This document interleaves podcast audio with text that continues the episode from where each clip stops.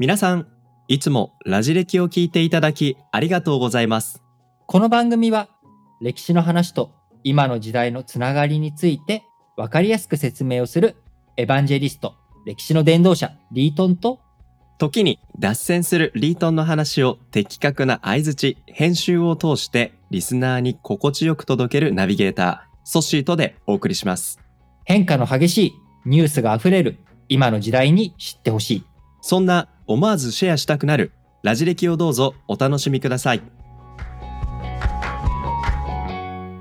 さあ、今週火曜日から三国志の時代のお話を、はい、してお届けしておりますけれども、えー今回テーマとして取り上げているのが三国志の中の3つ国があるうちの義、豪、職の義の曹操。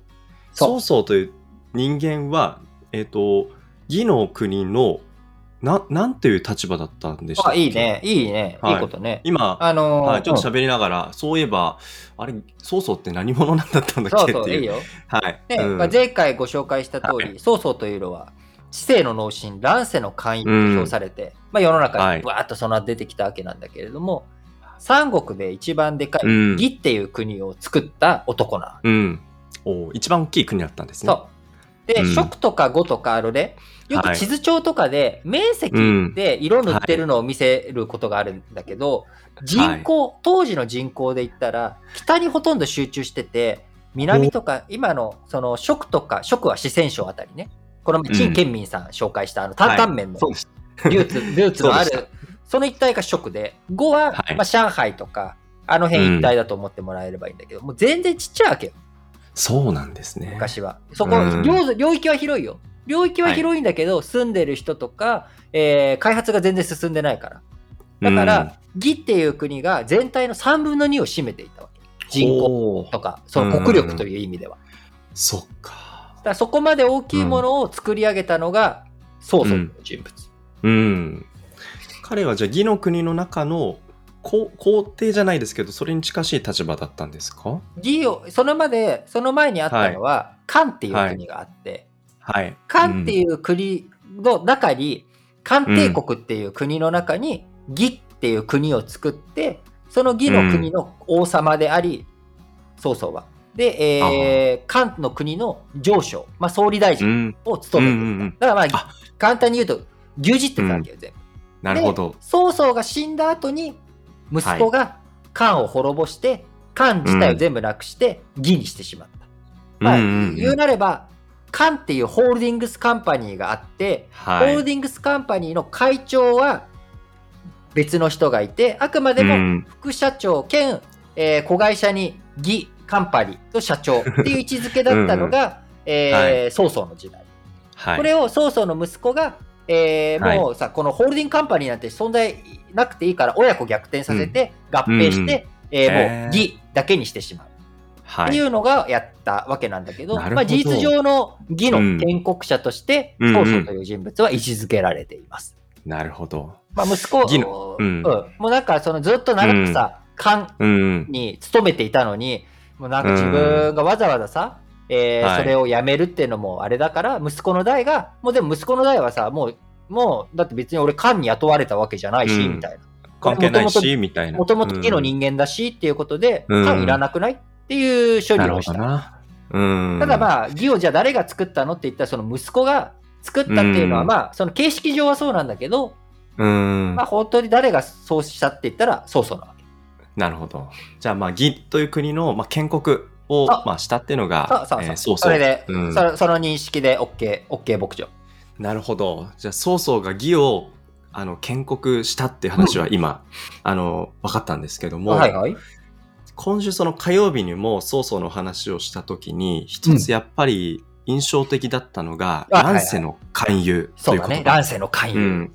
そう。で、勧誘の勧の字には、狡猾さだったり、相手をダマくらかすみたいな、うんうんうんうんうんそういう、なんですかね。あのまあネガティブなね。うんうん。はい。ネガティブだけど、でもうまいよねっていう、そういう一面が漂ってる印象を、あの、曹操に対して僕も火曜日のエピソードで思ったんですけど、じゃあこの義を作り上げるっていうこの過程で、一体どんな彼のこの勧誘っぷりが発揮されたのか、うん。ここはすごい気になるなって思ったんですよね。やっぱりまあそういう意味でいくと彼は非常にそのいろんな策略が上手だった。でうん。相手を騙すだけじゃなくて味方も騙したりとかっていうのが、あのーあるんだけど、はい。えっ、と、これはまあ、本当かどうかわかんないよ。でもエピソードとして残っているもので、うん一番まあ、乱世の勧誘っぷり、今、うんトッシーが知りたい、なんか、どんな勧誘なんですかっていうことに、まあ、ズバッと答えるとしたら、このエピソードが一番いいかなって思うのは、みんはな、こう、夏の行軍で、い夏に軍隊動いてて、もう喉カラッカラなわけよ。いやー喉乾いたらね、ちょっと動く体も動かないですよね。そう。そんな時にうん、ふわっと、こう、みんな、はい。あの林に行けば、梅が鳴ってるぞと。ほう。で、それを聞いたみんなは、あそこまで行けば梅が食べれるって、喉の渇きが癒せるって思って、行軍がスムーズにいったとかね。はい。そんな梅があるかなんか知らないんだよ。そうあの別に、別に、あの、言ってないから、自分。し 知らないけど、あるって言ったらみんな動くだろうな。そうそうそうっていう狙いそう。こういう、まあ、要は、まあ、本当に嘘も方便というのを使ったりとか、あるいは、はやっぱりみんなの不満を、こう、うん食べ物を、こう、うんやっぱり最初の時期ってさ、かなり苦しいわけよ。で、そういう時に、うん。食べ物の量が減ったっていうのを、うん。こう自分の指示でやらせたんだけど、他、お前のせいにするとかっていうことをやったりとか、うんうんうんまあそういう卑劣なこととかもやりつつ、まさに勧誘うんうん。だったり、まあ、自分の、おーこう他には相手を黙らくらかすでは、相手にわざと、うん。虫食いの手紙を送るわけよ。自分で虫食い。そう。あの、あえて、こう、消したりとか、その、はあはあの墨を塗ったりとかして。で、それをもらった人は、なんだこれって思ってるんだけど、他の人が、はいそれ、その味方、相手のもらった敵に手紙を送って、でうん。その敵同士で、お前なんでそんな手紙もらってんの、っていうか、お前が塗りつぶしたんじゃないのと。だって、曹操がわざわざ塗りつぶして送ってくるなんて、うんうん手紙を送る側はそんなことしないだろうんうう、ん。お前が自分で塗りつぶしたんじゃないかと。そこにはなる、ほどお。前なんか裏取引があって、みんなに見られちゃまずいから消したんちゃうんかみたいになって、なるほど。うん。その敵が内紛を起こして、その隙を乗じて曹操がぶっ倒すみたいな、なるほどな。まあ、こういうことをやったりとはあいう、まあ、勧誘っぷりを発揮するんだけど、うん彼、の僕はでもね、いや、すごいなって思うのは、うん。あのー、唯罪令っていうのを出すのね。唯罪令。ただ、どういう？才。うん。ただ才。ただ、ただそう。あの、唯一の唯意に、才能の才。才能があればそれでいい。なるほど。昔は、昔はね、い、や、あの、今、ソッシーが斬新っていうレベルじゃないのよ。はいあの昔はもっと漢っていう国はどういう国だったかっていうと、儒教がすごい重んじられていた国だったわけ、はい。うん。儒教儒教の礼儀作法を身につけるこれが出世のために一番大切だったことだわけうんうんうん。で唯罪令っていうのは才能があれば召し抱えるっていうんじゃないはい。ただ才能があれば才能さえあればっうん。ていう強調してるわけはい。だからその意図は儒教なんてクソくらいだなんだなるほど。儒教に対する批判的な意思を込めて作られたのが唯罪令。そう。だからこそわざわざ強調するわけ。そっかそっか。で、もう才能さえあればいい。もう、あのー道徳とか行いとか、そんなことはどうでもいいんだと。才能があるやつを募集している。うん、っていう強烈なメッセージ。もう今までの社会、なるほど。要は知性の前提を全て否定するうん。命令を出すわけ。なるほどな。才能ある人間を連れてこい。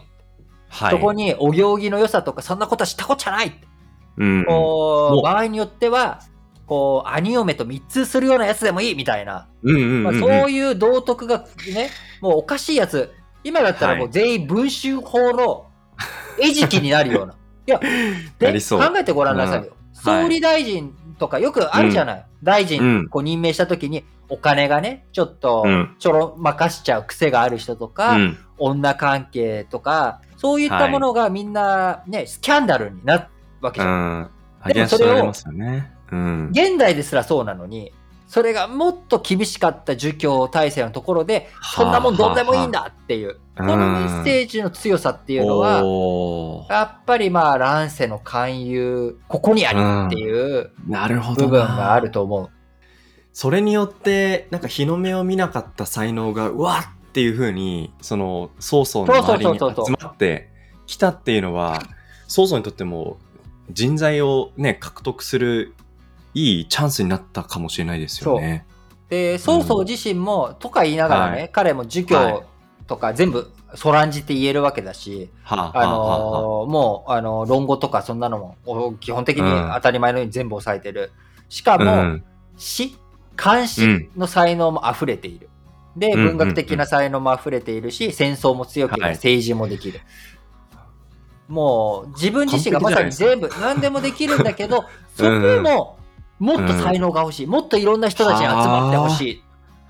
彼のすごいところのもう一つは、あの彼がまだ、えー、その北で勢力を完璧になる、まだナンバー2とか3ぐらいの位置づけの時に、当時の最大勢力だった人たちとぶつかるっていうことになった。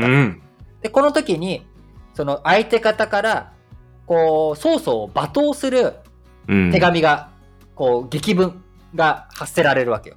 要は曹操なんかに味方するなとみんな、うちの仲間になれっていう、その劇文の中には、もう曹操のおじいちゃんから、要はその宦官のおじいちゃんからもこけおろす、こき下ろす文章を作るんだけど、相手が。それを読んだ曹操は、いい文章だ。ほう。俺のことをすげえバカにしてるんだけど、こき、俺のこととか、俺だけじゃなくて、親父とか、じいちゃんとかも、こき下ろしてるんだけど、この分律、この言葉のセンス、この流れ、これはもはや詩だ、うん、歌だということで、その戦争に勝った後、その文章を書いたやつを召し抱えるわけ。うん、お前いい文章書くすごいな。えー、だって自分の、自分だけじゃなくて自分の先祖までバカにされて、これってつまり儒教の考え方そのものをバカにしてるっていう、そういう文面ですよね。えっ、ー、と、儒教の考え方をバカにしてるんじゃなくて、あの、うん、僕がちょっと補足すると、うんはい、儒教の、だから相手は儒教にのっとって攻撃してるわけ。はい、儒教にのっとって、あいつは先祖代々ダメなやつなんだ。だから儒教の観点からも、いい攻撃なわけ。じあの、うんうん、まさに、こう、それが効果をなすわけ。ところが、はい、曹操はそれを受け止めても、俺は儒教の観点とか無視するんだっていうことをある種アピールできるわけよ。確かに。おじいちゃんとかバカにされたっていう、でもそれでも許したるわ。これ、うんうんうん、儒教の観点からしたら許しちゃいけないわけ。確かに。うん、でも、彼は才能があるから。はあ。懐がただ広いっていうだけの話じゃないわけよ。うんうんうん、ソッシーの言いたかったことは、懐が深いですねっていうことが言いたかったと思うんだけど、はい、それ以上に、やはり倫理観とか道徳観、うん、その社会を変えていくっていう原動力でもあっね、なるほど彼の。そこね、ポイントなのよ。僕、思う。曹操の凄さの。なるほど。じゃあ、儒教っていう考え方がもう社会の大前提だけど、それを突破してしか成し得ない、そのやり方、うん、そこまでしてでもやっぱり社会を変えていきたいっていう気持ちが曹操の中にしっかりと備わっていたっていうことを感じる。新しい時代を作りたいっていうことだったと思うんだよね。うん、でも、うん、それが僕は彼が結果、天下が統一できなくて、三国志になっちゃった理由でもあると思うんだよね。やっぱり、こう、急激に世の中変わっていくんだけれども、やっぱり、そうは言ってもさ、うん、身についた道徳感ってあるじゃん。うん。こう、なんか、ね、やっぱり、こう、ちょっとそれ先輩に対してそういう態度っていうのはどうなのとかって、うんうん、とか、あの、やっぱり、いや、グラスが空いてたら継ぐでしょとか、なんかそういう感覚とかっていうのは人それぞれ文化文面であるわけじゃない。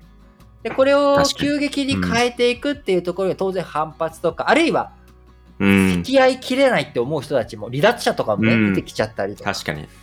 僕はもしかしたら曹操という人物、やっぱそこがすごすぎたがゆえに、彼の器がでかすぎたがゆえに、だったら別にさ、天下統一しなくてっていいんじゃないのっていうぐらいまで器がでかすぎたんじゃないかなっていうのを非常に強く思いますね。なるほどな。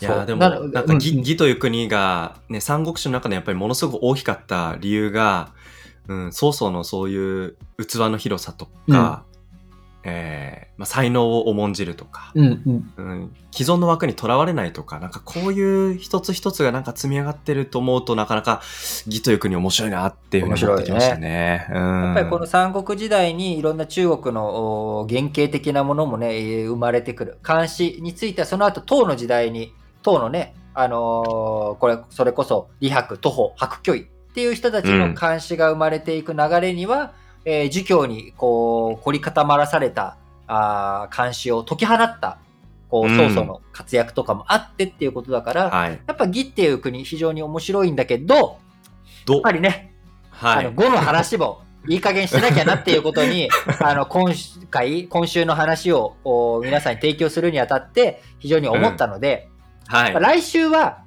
はい、来週はね実は、あの、皆さん、今までずっと新型コロナの影響でオンラインでやってたんですけど、収録。はい。来週の収録はですね、うん、久しぶりにソッシーと二人で対面でやるので、ちょっと、まあ、あのー、いつもと違った形のやつをやりたいなと思っているので、来週はちょっと違う話をして、はい、再来週、再来週に、その次の週、うん、そう。だから、再来週後の話をしたいなと思っています。はい、はいはい。で、来週はね、ちょっとこう、久しぶりにソッシーとも会うので、なんか、あのーうん、ちょっと違った雰囲気、違ったテーマ、まあ、あのーはい、新型コロナ何やってたみたいなことも含めてね、あのーうんうんうん、いろいろと、テーマあ、話をしていきたいなと思っておりますので、えー、はい、次週も引き続き、ラジオ歴史小話お楽しみにしていただければと思います。